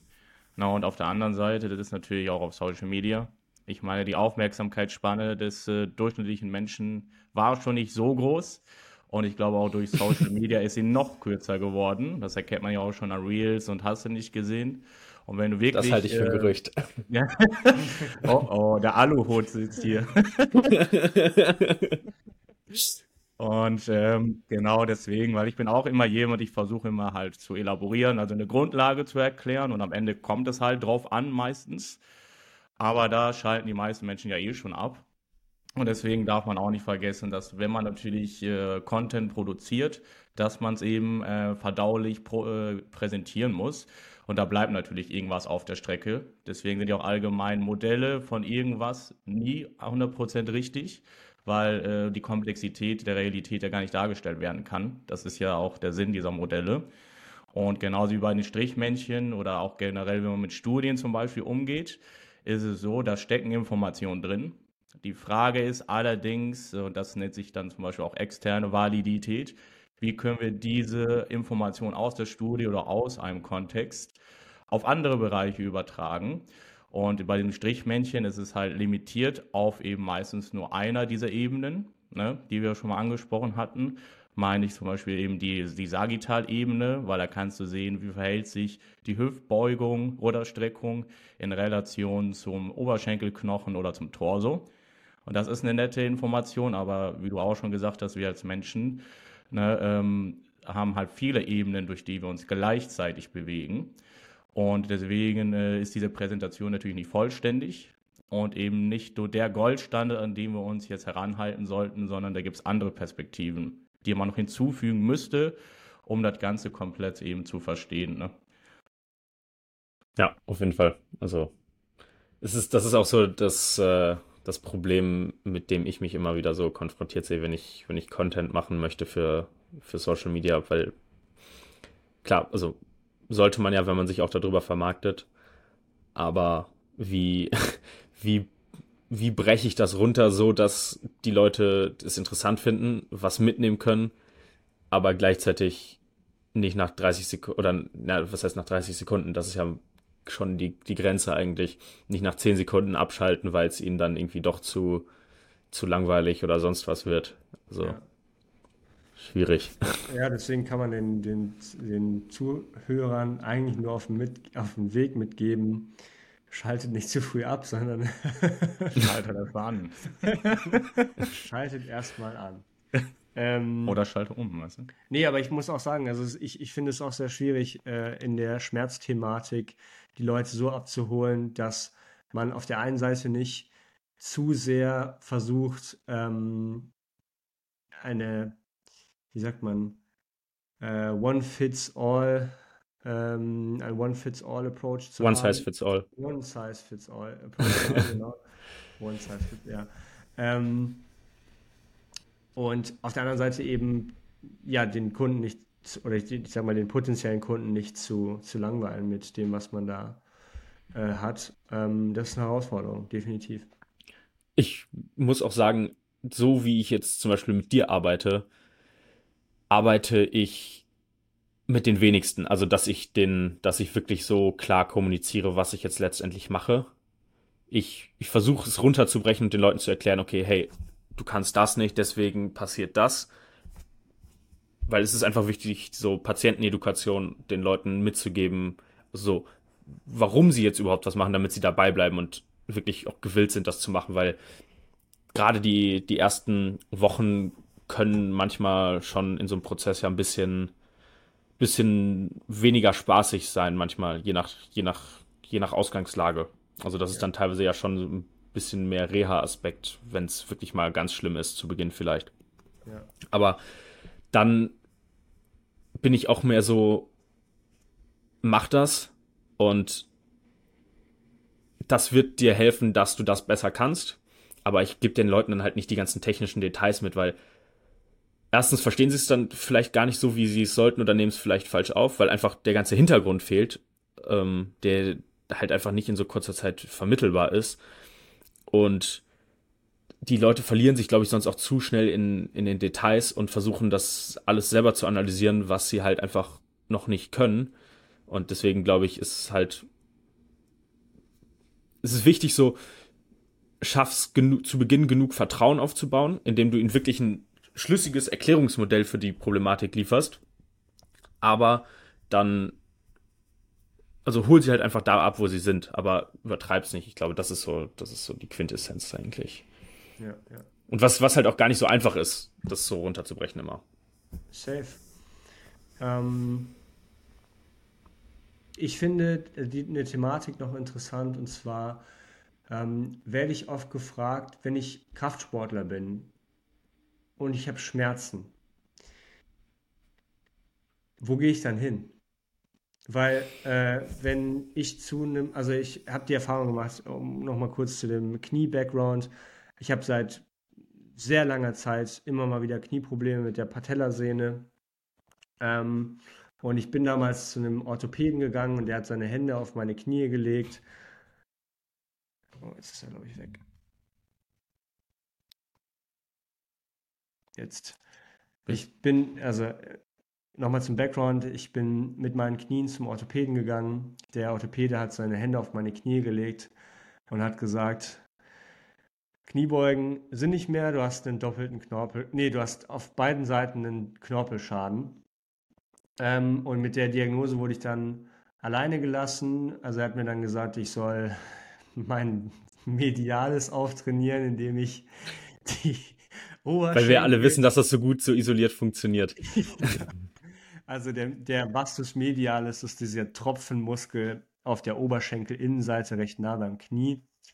Ähm, und er meinte dann, ja, ich, ich soll einfach bei der, beim Beinstrecker, soll ich dann einfach die Knie nach außen drehen und dann kriege ich dann den, den, den medialen Anteil deutlich mehr rein. Ähm, und ich, war bei Physios und die Physios haben mir dann mich entweder massiert oder getaped. Aber die Knieschmerzen sind halt nie weggegangen. Und sie wurden dann teilweise mal besser. Ähm, ich hatte dann zwischenzeitlich mit Nick Loff gearbeitet. Ähm, das war mein erster Coach. Da waren die Knie tatsächlich ziemlich smooth. Ähm, wurde dann aber auch wieder schlechter. Und äh, es wird ja immer wieder gefragt, so ja, okay, zu wem gehe ich denn jetzt? Weil scheinbar haben nicht wirklich viele Leute ähm, einen Plan, wenn es darum geht, mit Kraftsportlern zu arbeiten. Vielleicht äh, um, ich sag mal, ganz normale Beschwerden von, ich mal, den, von General Population Leuten, also der, der generellen Bevölkerung zu lösen. Aber bei Kraftsportlern ist das natürlich nochmal ein anderes Ding, weil du hast größere einwirkende Kräfte. Ähm, du willst ja in einer gewissen Weise auch für den Sport wieder funktionieren. Ähm, was sind da so deine, ähm, was ist da so dein, deine Meinung dazu. Und ja, das vielleicht einmal. Eigentlich denke ich tatsächlich, ist Kraftsport einfacher als viele andere Sportarten, weil du ein wahnsinnig kontrolliertes Umfeld hast. Ähm, und du kannst viel mehr, also du kannst ja viel besser kontrollieren, wie wirken die Kräfte jetzt letztendlich, weil du einfach von vornherein jemandem auch Einschränkungen mitgeben kannst, damit diese Person in die Bewegung kommt oder dass man die Anforderungen so anpasst, dass die absolute Last, also das Gewicht, das wir nutzen, gar nicht so hoch sein muss, zwingend.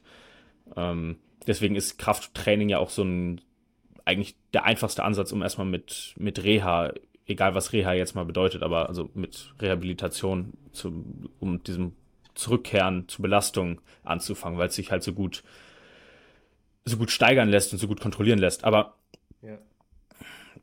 das Problem ist, glaube ich, da habe ich gestern auch mit, was ich eingangs meinte, mit dem, mit diesem, ähm, mit diesem anderen Studenten drüber geredet, der halt auch Physio ist und er meinte halt auch so, wir lernen halt manuelle Therapie, wir lernen die absoluten Grundlagen, aber ich habe keine Ahnung von Training. Und es gibt natürlich Ärzte und Physios, die davon Ahnung haben. Gibt's natürlich. Aber ich glaube, es sind einfach zu wenige. Auch meiner eigenen Erfahrung nach. Und ja, das, es ist, das, es ist halt schwierig, das für, für einen Laien herauszufiltern, wer ist jetzt letztendlich gut. Aber im Endeffekt würde ich halt einfach sagen, geh zu jemandem, der Dinge plausibel erklären kann, woher die Probleme kommen. Und zu jemandem, der halt auch einen, einen gewissen Track Record hat schon, dass er, dass er Leuten mit Problematiken helfen konnte, die vielleicht auch bei X Physis und bei X Ärzten waren und dann die Probleme vorher nicht gelöst bekommen haben. Das, das ist, das ist jetzt, das ist natürlich schwierig, aber es, es gibt Leute. Und klar, je, je mehr man in dieser Blase drin ist, desto, desto mehr Leute kennt man da. Aber. Und da, da muss man auch dazu sagen, also, äh, das ist das Schöne wenn man, äh, wenn man sich mit dieser Reha-Bubble die ganze Zeit auseinandersetzt. Du lernst die verschiedensten Leute kennen, die verschiedensten Ansätze und da ist hundertprozentig jemand dabei, der dir helfen kann. Und wenn es auch nicht unbedingt die, äh, die Schmerzreduktion zu 100% ist, dann ist es zumindest vielleicht die Schmerzreduktion zu 20, 30, 40 Prozent. Das kann für viele ja schon eine enorme Erleichterung sein. Auf jeden ähm, Fall. Also das, deswegen fange ich jetzt zum Beispiel auch an, mehr äh, oder plane das auch mehr zu machen, mehr, mehr live mit Leuten zu arbeiten, also nicht in Person, weil ähm, das, ist, das ist schwierig, weil ich halt kein, keine, keine Vereinbarung mit irgendwelchen Gyms habe oder so.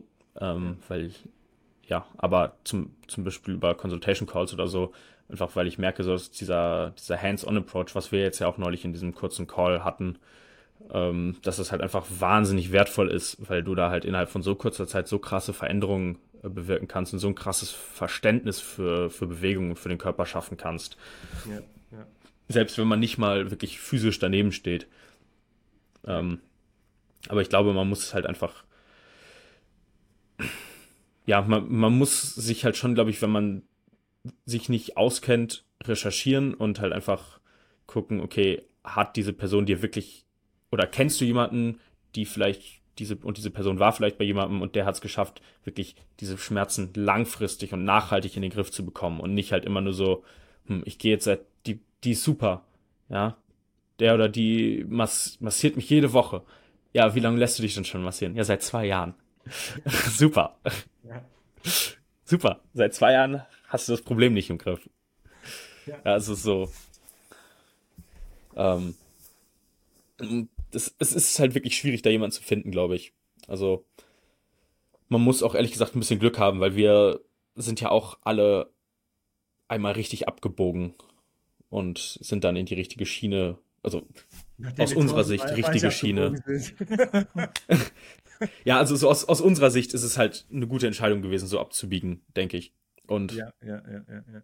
Ähm, andere, andere sagen vielleicht so, ihr seid Schwachmaten, aber ich denke, dass es, dass es ganz gut funktioniert und dass, dass unsere Arbeit das irgendwie dann halt auch zeigt, weil wir halt Leuten helfen können. Ich eben, und ich meine, du hast gerade von Track Record gesprochen, also äh, da habe ich schon ein paar auf, auf der Liste. Du hast definitiv, du hast definitiv sehr viele Leute auf der Liste, denen du helfen konntest durch äh, die Herangehensweise, die du hast.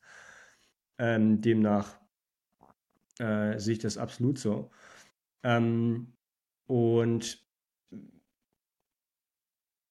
ich, also, ich hätte ganz gerne damals, ich, ich glaube, das ist, das ist so, so schwierig zu beantworten, weil ich habe damals die Antwort ja auch bei Squad University gesucht, weil ich dachte, okay, der Typ hat einen Track Record. Ähm, ich auch, ich auch damals. Genau, und äh, der erzählt mir dann aber bis heute, glaube ich, äh, dass ich die Knie nach außen schieben soll bei einer Kniebeuge. Oh. Bist du noch da? Moritz? Was das war? Ah, jetzt bist du aber, glaube ich, wieder zurück. Genau. Ähm, jetzt. Genau, und ich bin zur Squad University gegangen und äh, die haben mir eben auch, oder ich weiß nicht, Aaron Horschig oder wie er heißt, hat dann eben auch immer gepredigt, die Knie nach außen zu schieben. Ja, meine Knie wurden dadurch aber beschissener und nicht besser. Ähm, und äh, deswegen habe ich mich auch so arschlange mit diesem, oder befasse ich mich auch schon so arschlange mit diesem, mit diesem, ähm, mit diesem Schmerz. Ähm, einfach weil man denkt, diese Leute haben einen Plan, weil sie super vielen anderen Leuten helfen können. Und das ist immer schwierig, weil zu dem Zeitpunkt, zu dem wir das jetzt aufnehmen, in zwei Jahren werden wir wahrscheinlich auch denken, okay, zu, zu dem, dem Zeitpunkt hätte ich es wahrscheinlich, äh, hätte ich bestimmt, hätte ich etwas Bestimmtes anders formuliert oder anders gesagt. Ähm, also wir wachsen natürlich auch mit, mit unserer Expertise, also jetzt in dem Fall wir drei. Ähm, deswegen ist es, es ist sehr schwierig, da einen, einen Anlauf, also einen, einen Ansprechpartner zu finden, aber auf der anderen Seite ist es wichtig, dass man auf jemanden zugeht und nicht irgend und nicht denkt, ich mir kann nicht geholfen werden. Nee, das ist, denke ich, auch das Allerwichtigste, dass man da nicht die Hoffnung verliert. Und das Problem ist hier auch nur ähm, zum einen, woher bekommst du deine Informationen? Weil wenn du zum Beispiel also ich Knieprobleme hast und du gehst nur zu Menschen hin, die haben auch Knieprobleme, die nie gelöst bekommen, werden die dir keine Lösung präsentieren. Oder wenn du genau eben zu Menschen gehst, die dir Geld verdienen wollen und dich regelmäßig dann eben therapieren wollen, ohne dass du hier Erfolge hast, dann äh, kommst du natürlich in Gefahr und denkst, dass es auch nicht behandelbar ist.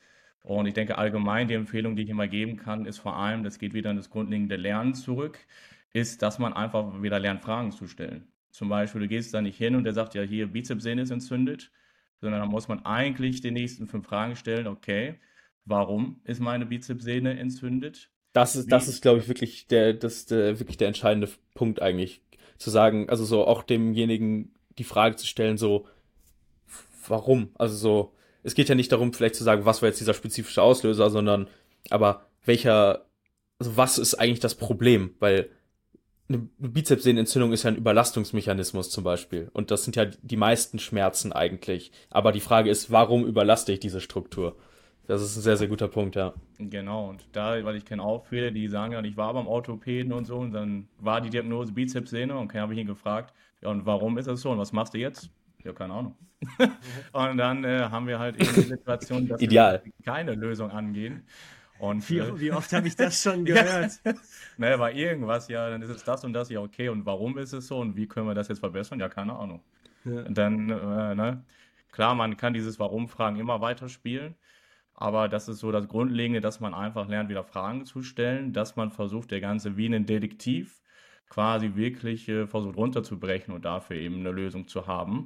Und was auch die ganzen Physiotherapeuten ja auch betrifft zum Beispiel, ist, äh, die Problematik ist, du bist ja auch nur die Information, die du erhalten hast. Und gerade es gibt auch veraltete äh, Physios zum Beispiel, die haben oder gehen davon aus, dass die Informationen, die sie bekommen haben in ihrem Studium, in ihrer Ausbildung, wie auch immer, auch richtig sind. Dabei sind diese vielleicht gar nicht so adäquat. Ich meine, richtig und falsch ist auch wieder so ein bisschen. Ne?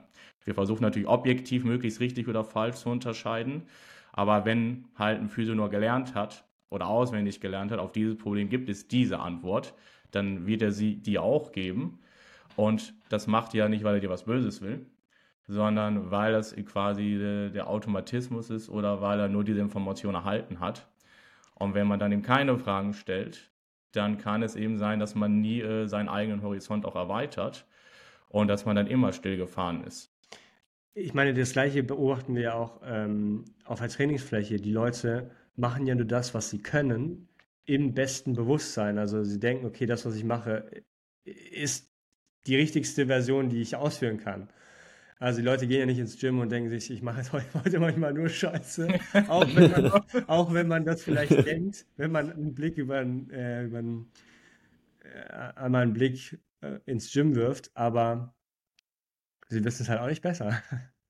Ja, ich meine, wo, woher auch, weil es, in, es investiert ja nicht jeder seit Jahren Zeit darin, darin, diese Informationen zu filtern, auszuprobieren, zu gucken, was funktioniert und auch immer das keiner lässt es sich, sich zu überlegen. Ja.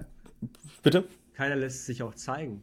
Das natürlich auch, also so, weil jeder halt denkt so, so, ah, das, das ist so dieses Problem, weil alle denken halt, glaube ich, Krafttraining ist halt kein, kein richtiger Sport.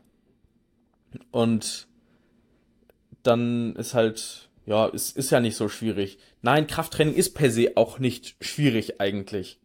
Also so, Muskeln aufzubauen ist per se erstmal so wahrscheinlich der simpelste Sport auf dieser Welt in, von, von den Grundprinzipien, die du dafür beherzigen musst. Also Und ja, die, die Grundprinzipien sind einfach, nur, nur dran zu bleiben ist halt. Das, ja, deswegen, deswegen sage ich die Grundprinzipien ganz ja, bewusst. Weil klar, die, die Ausführung, diese Disziplin, die dahinter steht, wenn du wirklich richtig, also was rausholen möchtest und das Maximum rausholen möchtest, klar, das, das erfordert wirklich viel, viel Arbeit und Disziplin. Aber erstmal zu sagen, hey, ich, ich, ich trainiere einfach hart genug, damit der Muskel einen Stimulus bekommt und dann, dann futter ich genug. Ja, dann, damit er, damit wir, damit wir, ja, quasi Substanz haben, die, oder damit unser Körper sagt so, hey, okay, ich bin bereit, die Energie zu investieren, um, um zu wachsen. Ja. Ähm, das ist ja jetzt erstmal kein, kein ultra so mind-blowing Konzept, sondern es ist halt irgendwie, es ist ja sehr logisch erstmal. Aber das, und das, das ist, glaube ich, so das Problem, deswegen denken alle immer so, wird Kraftsport halt von vornherein gerne so belächelt, obwohl Krafttraining halt so, so viele Vorteile hat, die auch einfach, die ja allein schon über den Bewegungsapparat auch hinausgehen. Ja. Also auch, auch aus physiologischer Sicht, also wie, wie unser Körper funktioniert, hat das Training ja so viele Vorteile. Und das ist halt schade, dass es irgendwie so ein bisschen als stumpfes Pumperding teilweise abgetan wird, ja auch in der, also es kommt ja mehr, aber ich kenne das ja immer noch so aus der, aus der medizinischen Sicht, dass es halt einfach zu, zu wenig einfach vorhanden ist. Ja, dieses ja. Bewusstsein dafür, wie wertvoll Krafttraining einfach sein kann. Ich weiß noch, also äh, mein Orthopäde hat auch gesagt, äh, also ich war da mal zwischenzeitlich bei einem anderen und äh, der hatte dann auch gesagt, du machst ja alles kaputt damit. Ja. Und ja. Äh, dann er spielt natürlich nicht nur deine eigene Verletzung damit rein, sondern das, dieses Bewusstsein, dass, also du weißt es nicht besser und dann sagt dir nochmal jemand von außen, das, was du machst, ist eh scheiße. So, und du hast Schmerzen. Das ist die beschissenste Kombination, um mit irgendwas in der Richtung weiterzumachen. Das ist nicht gerade motivierend. also, aber, dann, aber dann halt auch keine Lösung präsentieren. Genau, genau. Ähm, und dann, ja, das, das fasst eigentlich einen, einen Besuch beim, bei einem alten Orthopäden ganz gut zusammen. Oft, nicht immer natürlich. Ähm, ja. Ähm, ja. Ich, ich glaube ich glaub wirklich, also, wenn man, wenn man es sich leisten kann, ist und halt irgendwie Krafttraining affin ist, beziehungsweise auch wenn man es vielleicht noch nicht ist, mal irgendwie zwischen drei und sechs Monaten in einen Trainer zu investieren. Ich glaube, das ist wirklich fürs Leben eine der, eine der besten Entscheidungen, die man, also die man für seine körperliche Gesundheit treffen kann, wenn man es sich leisten kann, weil du wirst halt einfach viele, viele Grundlagen lernen und da geht es dann auch gar nicht darum, dass du all diese Dinge jetzt im Detail verstehst, die wir hier heute angeschnitten haben, sondern es geht halt einfach darum, verstehe so eine, so eine Grundlage davon, wie Bewegung funktioniert oder wie, wie Ernährung funktioniert. Und wenn du das hast, dann, dann bist du ja so vielen Menschen schon voraus und so viele Probleme, also das Risiko, dass viele Probleme auftreten, die diese ganzen Alterserkrankungen und oder beziehungsweise ähm, Wohlstandserkrankungen auch, die wir haben, also in unserer westlichen Welt, viel davon wird ja gar nicht auftreten, wenn du halt so ein paar Grundlagen eigentlich beherzigst.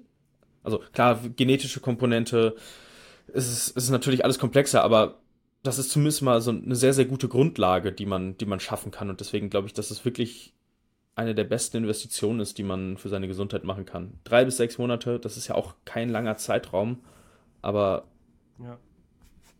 ist schon viel also, wert. Ich muss, ich muss da auch nochmal Werbung für dich machen. Also äh, in der Zeit, in der ich jetzt, ich meine, ich muss, man, man muss nicht auch bei mir nochmal anders äh, sehen, weil ich äh, nehme ja nicht nur das mit, was ich, dass ich weniger Schmerzen habe, sondern das, was ich auch darüber hinaus noch äh, lerne.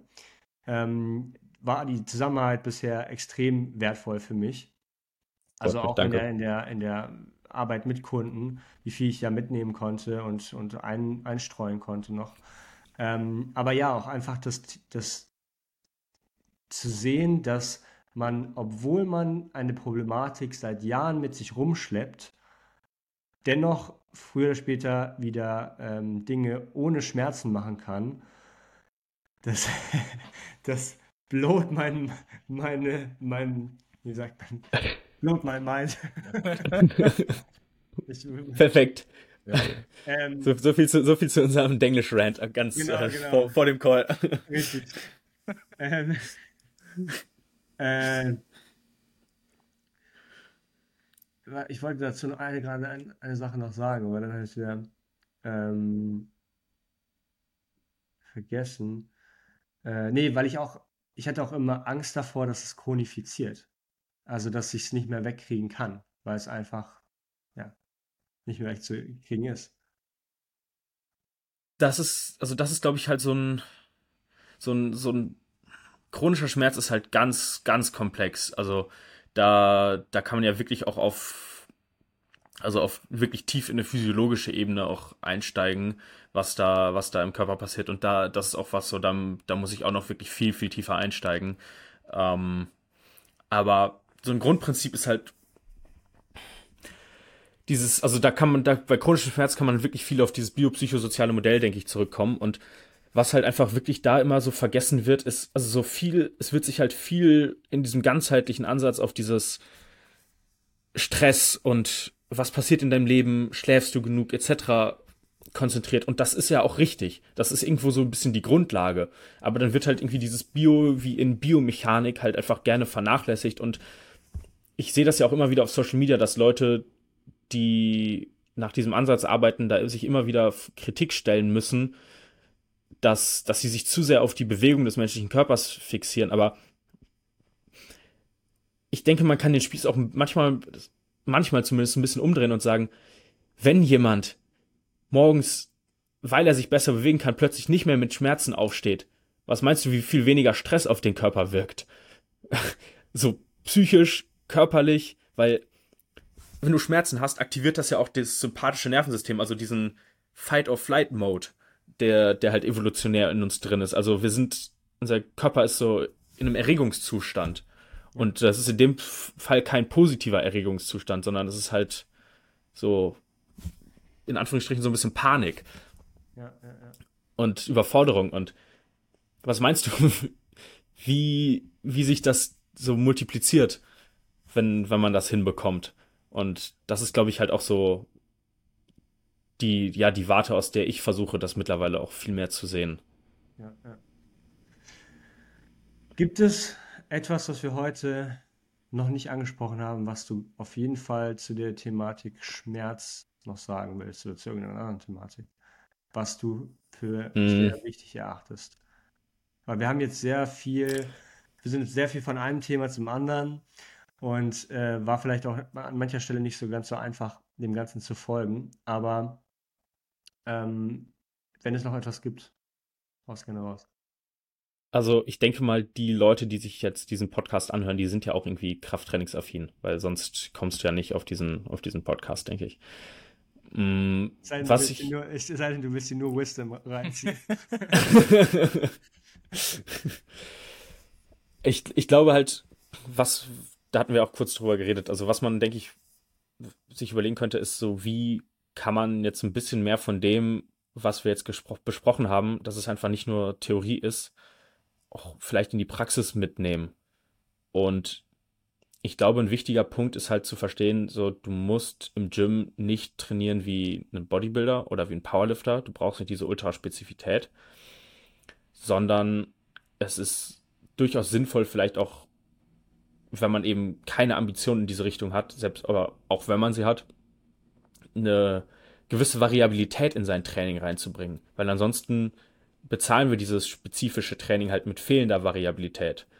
Und ja, wir brauchen diese Variabilität. Bitte? Was du damit meinst mit Variabilität. Du meinst damit wahrscheinlich so. nicht, dass du bei jedem Training immer was anderes machst. Im Sinne von, nee, genau. immer was komplett anderes machst, sondern fahre fort. Genau, das ist so, sorry, ja, dass wir, sondern dass wir uns halt grundsätzlich verschiedenen Positionen einfach aussetzen. Also es macht ja schon Sinn, Dinge beizubehalten, damit man einfach effizienter und besser darin wird und einfach so wirklich die Früchte der Arbeit dann auch ernten kann irgendwann.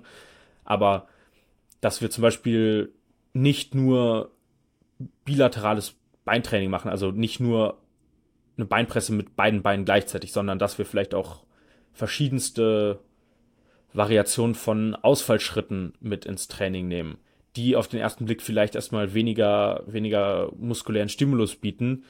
Aber ich bin der Meinung, das liegt auch sehr stark daran, dass die meistens halt einfach nicht können und nicht bereit sind, die Arbeit zu investieren. Ja. Ähm, aber das gilt halt auch fürs Oberkörpertraining, dass wir da nicht nur fix an, ja, an irgendeiner Langhantel immer arbeiten, sondern dass wir halt auch mit irgendwas arbeiten, was uns erlaubt, dass sich unser Körper nicht in so einem vorgefertigten Rahmen immer bewegen muss, sondern dass unser Körper sich halt selber im Raum organisieren kann. Sprich, wir nutzen irgendwie Kurzhanteln, Kabel, ja, also dass wir einfach lernen müssen, wo, bef wo befindet sich mein Körper gerade im Raum. Und dass unser Nervensystem dann halt auch einfach sagen kann, okay, ich bin hier und jetzt muss ich das machen, um da weiterzukommen und so stabilisiere ich das und dann vielleicht auch ein, also einzunehmen, um sie auch langfristig weiterhin einnehmen zu können, weil wie wir wissen, diktiert die Position auch die Funktion und demnach ähm, ja, müssen wir in bestimmte Bewegungsradien gehen, um sie eben langfristig beizubehalten. Genau, also es geht einfach darum, dass wir verschiedene Positionen nutzen und dazu ist halt unilaterales Training ein, ein sehr, sehr schöner Punkt. Und es geht, man muss jetzt nicht anfangen, sein komplettes Training auf unilateral umzustellen, aber macht zumindest einmal die Woche vielleicht einen, einen Ausfallschritt irgendwie mit, mit Kurzhanteln. Mach vielleicht, anstatt Langhand, nur Langhantelbankdrücken zu machen, für die Pumper unter uns, mach vielleicht mal eine Kurzhantelvariation oder eine Variation am Kabel, wo du auch einfach deinen Schulterblättern erlaubst, sich zu bewegen. Ähm, solche Dinge oder auch einarmige Rudervariationen, weil wir dadurch halt Rotation in unseren Körper bekommen. Ähm, all, all solche Dinge. Ähm, das ist halt. Es, es, es braucht eigentlich, also es hört sich alles im Endeffekt in der Theorie so viel komplexer an, aber in der, in der, in der Praxis bedeutet das ja einfach nur, das, also das weißt du ja auch so, wie ich mein Training strukturiere, es ist einfach nur, wir wir machen ja auch gar nichts Verrücktes, sondern wir versuchen einfach nur die Dinge sinnvoller aneinander zu reihen, so, so dass man gewisse Positionen vielleicht ein bisschen mehr, mehr fordert. Aber im Endeffekt, wenn Leute sich jetzt deinen Plan angucken würden, würden viele davon auch sagen, so, hey, das ist doch ein ganz normaler Trainingsplan. Und genau darum geht's ja im Endeffekt. So, es geht nicht darum, von vornherein irgendwie Reha-Training zu machen, sondern es geht halt einfach darum, hab so ein paar Dinge drin, die vielleicht ein bisschen mehr bisschen anders sind als der Rest deines Trainings, dass du, dass du trotzdem in der Lage bist, diese Dinge zu machen weiterhin. Das ist, glaube ich, so die Quintessenz, die man sich vielleicht mitnehmen kann. Ja. Äh, jetzt fällt mir gerade ein Thema noch ein, ich will es aber nicht noch unnötig in die Länge ziehen.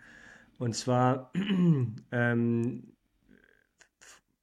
wie stehst du zu dem Thema Aufwärmen? Vielleicht auch zu dem Thema äh, Primings, weil das ja momentan auch, ich, mer ich merke, wie das jetzt auch immer mehr explodiert, diese ganze Geschichte. Früher hat man einfach nur einen Aufwärmsatz mehr gemacht. Ähm, also von der Übung, die man macht. Vielleicht auch da nochmal, ähm, wie du das Ganze handhabst, wie du dazu stehst.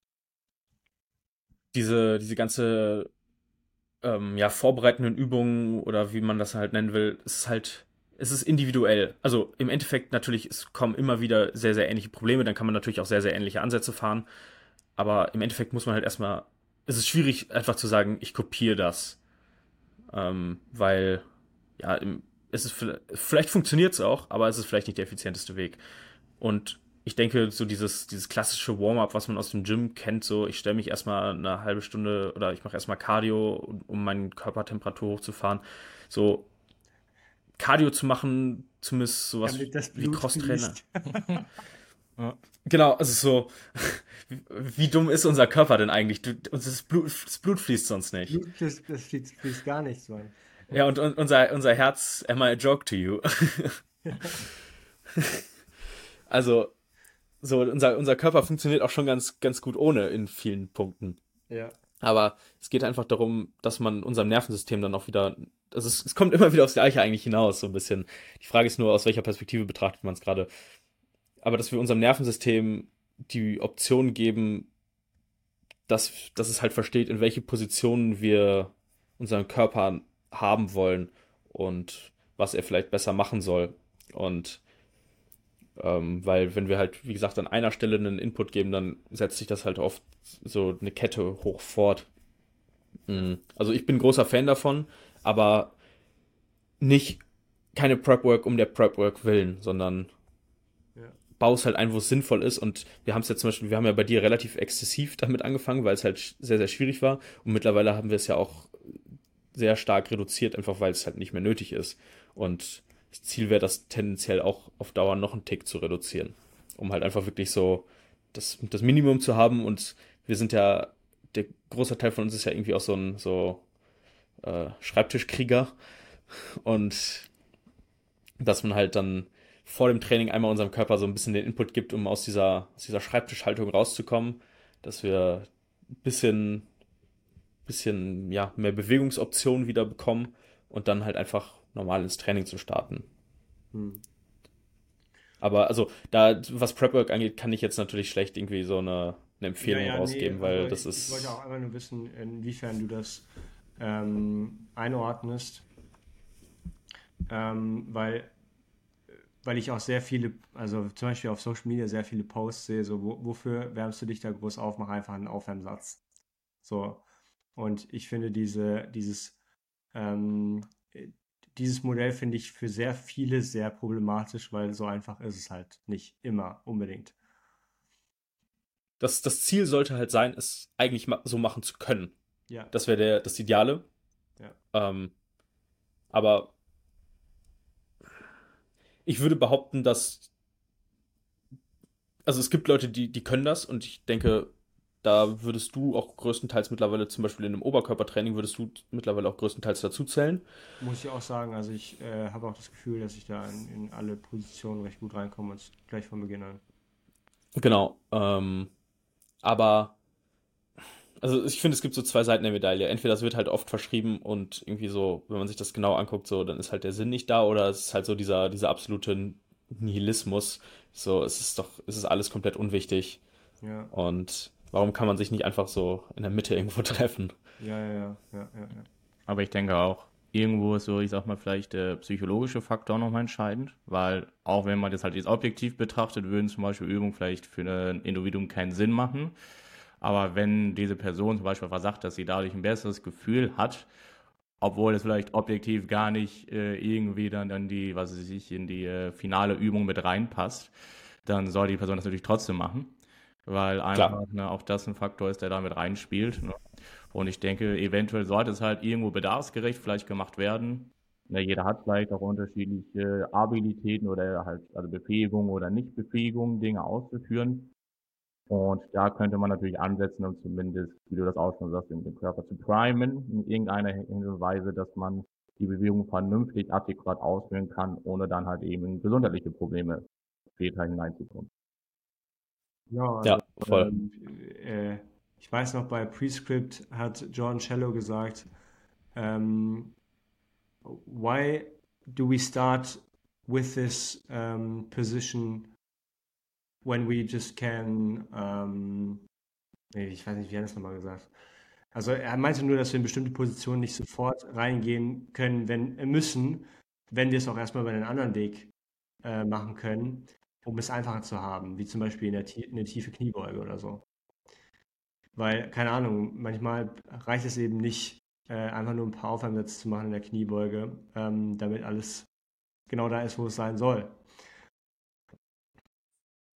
Ja, also das ist halt auch wieder, das ist, dass das halt jeder, jeder unterschiedlich ist. Es wird Leute geben, so, die, die bewegen sich vielleicht auch im Alltag genug.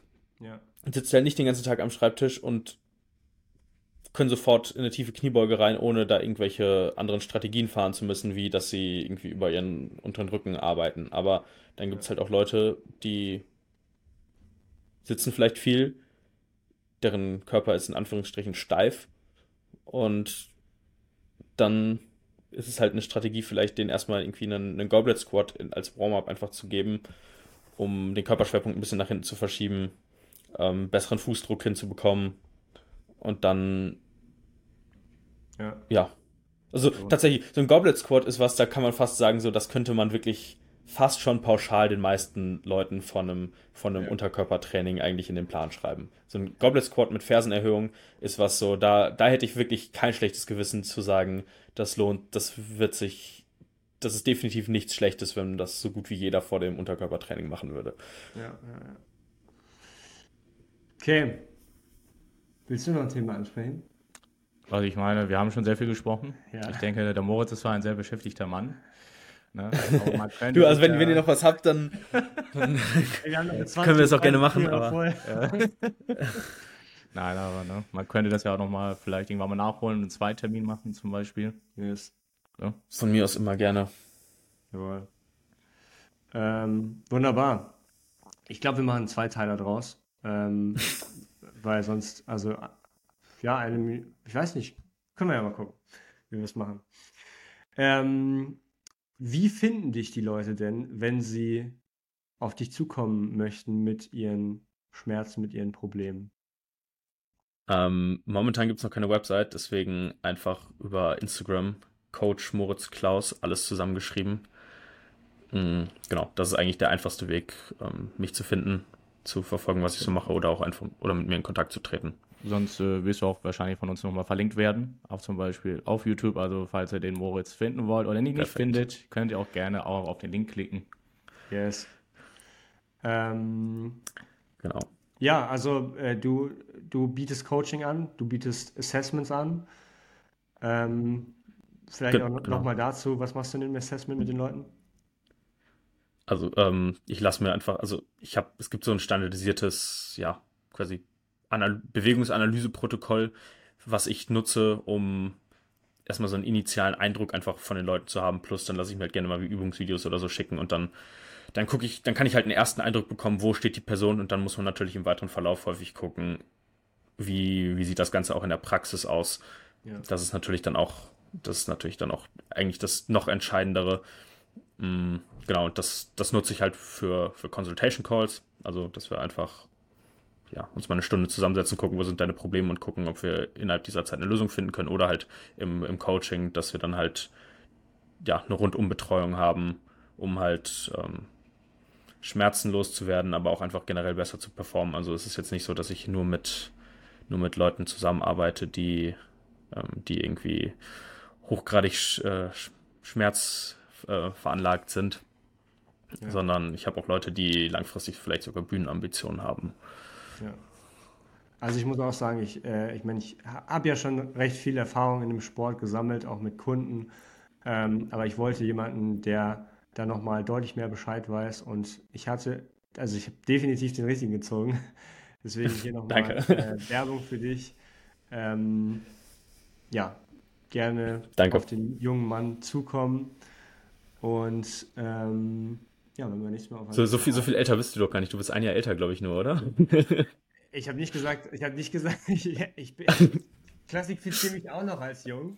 das, hört, das, hört sich, das, hört, das hört sich immer so an, als würden das Freunde von meinen Eltern sagen. ähm,